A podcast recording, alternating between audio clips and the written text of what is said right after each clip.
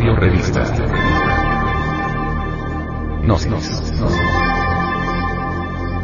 Edición 177 febrero del 2009.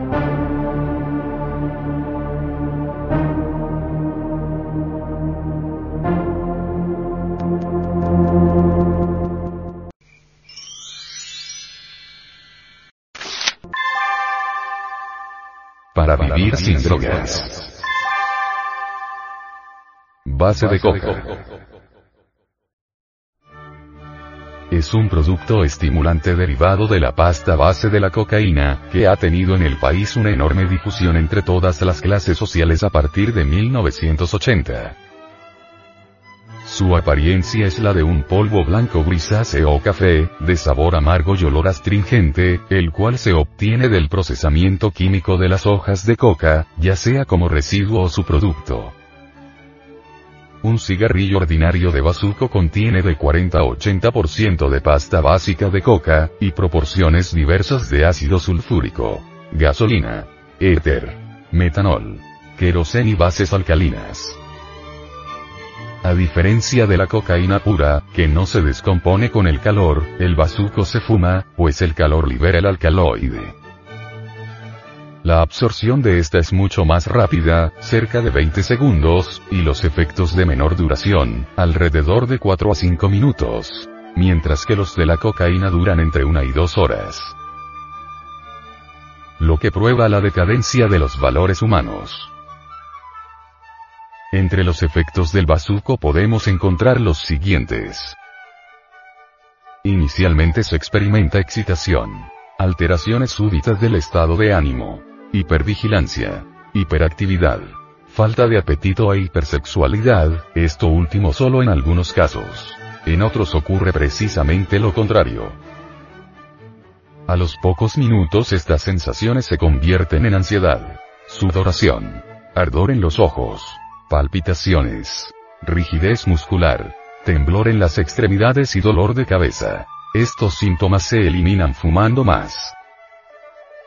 Y cuando el consumo se realiza en forma continua y crónica se presentan cambios en la percepción de los objetos, de las situaciones y del tiempo.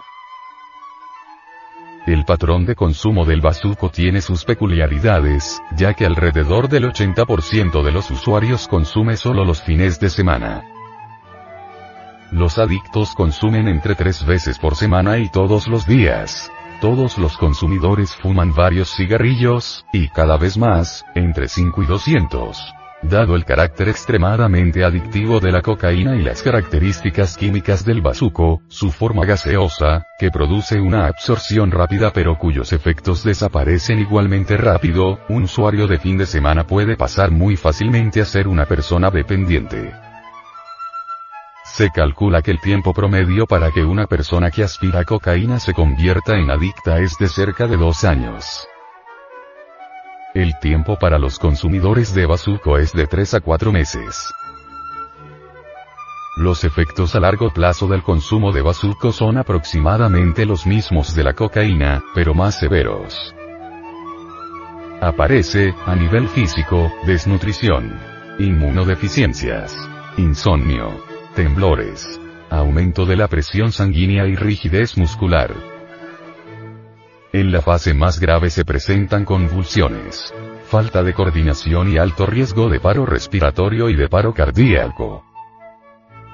A nivel psicológico se produce indiferencia sexual, alucinaciones de diversos tipos, ideas persecutorias, crisis de agresividad y pérdida de la memoria salvo en casos extremos, es decir, aquellos en los que la persona se encuentra al borde de la muerte, la mayoría de estos síntomas son reversibles si hay abstención total y un tratamiento adecuado.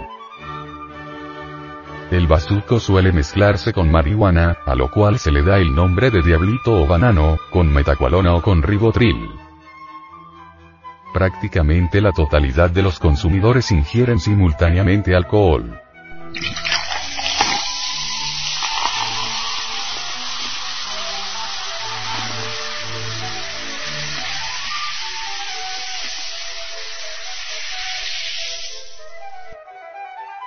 Este patrón de policonsumo se relaciona con la necesidad de contrarrestar la angustia, el insomnio y las alteraciones físicas, o bien con la necesidad de moderar síntomas de tensión, irritabilidad e hiperactividad.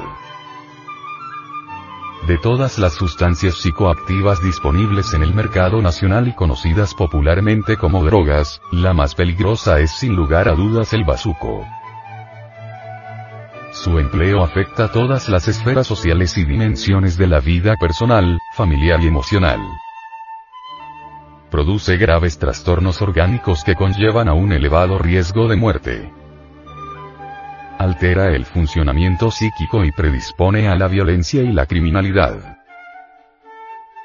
Destruye los vínculos familiares y sociales y produce una pérdida general de interés por todo lo que no tenga que ver con el mismo afecta la economía familiar y nacional, aumenta la corrupción y la adopción de patrones de comportamiento que afectan a la nación, como considerar la venta y distribución de esta sustancia una forma legítima de subsistencia.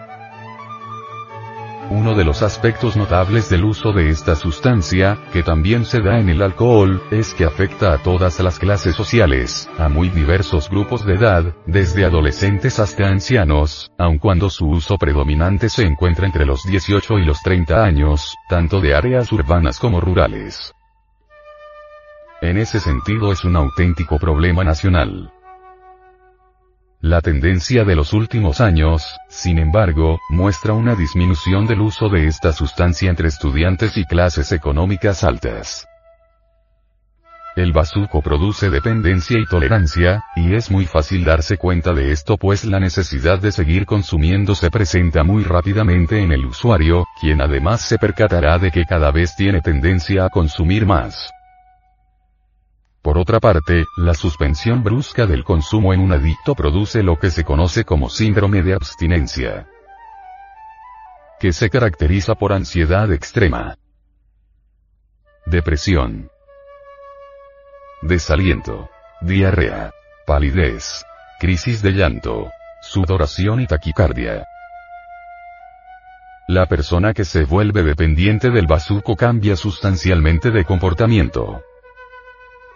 Sus estados de ánimo varían bruscamente sin causa justa, presenta dificultades económicas que lo llevan a endeudarse o a cometer delitos económicos, robos, estafas, atracos, se desinteresa progresivamente por todo lo que lo rodea, miente constantemente, niega tener problemas.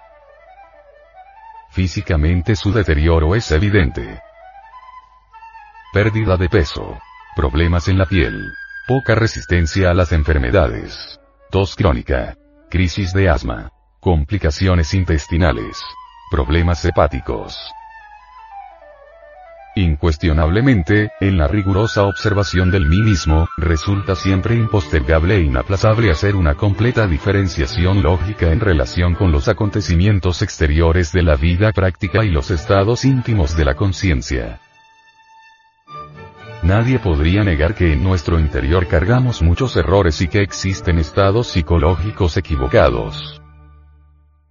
Si de verdad el drogadicto quiere cambiar realmente, necesita con urgencia máxima e inaplazable, modificar radicalmente los estados equivocados de su conciencia.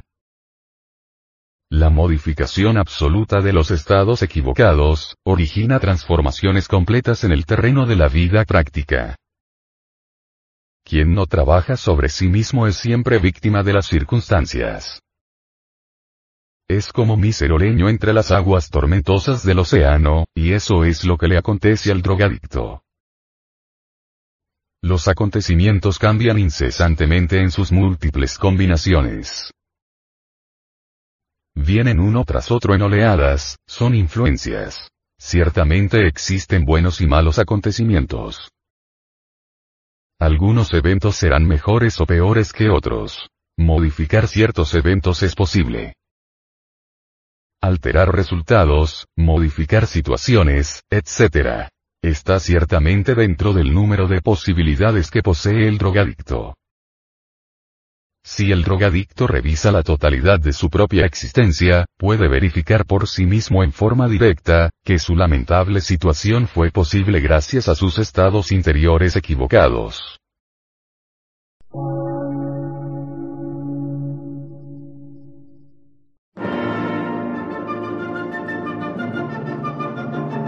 Emisora, gnóstica, transmundial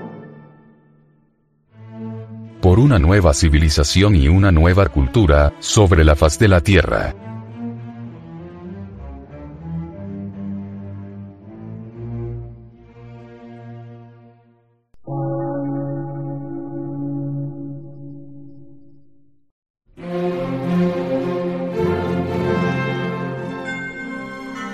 Medio de radiodifusión científico, artístico, místico y filosófico. De la Asociación Colombiana de Centros de Estudios Gnósticos, Antropológicos, Psicológicos y Culturales. A. C.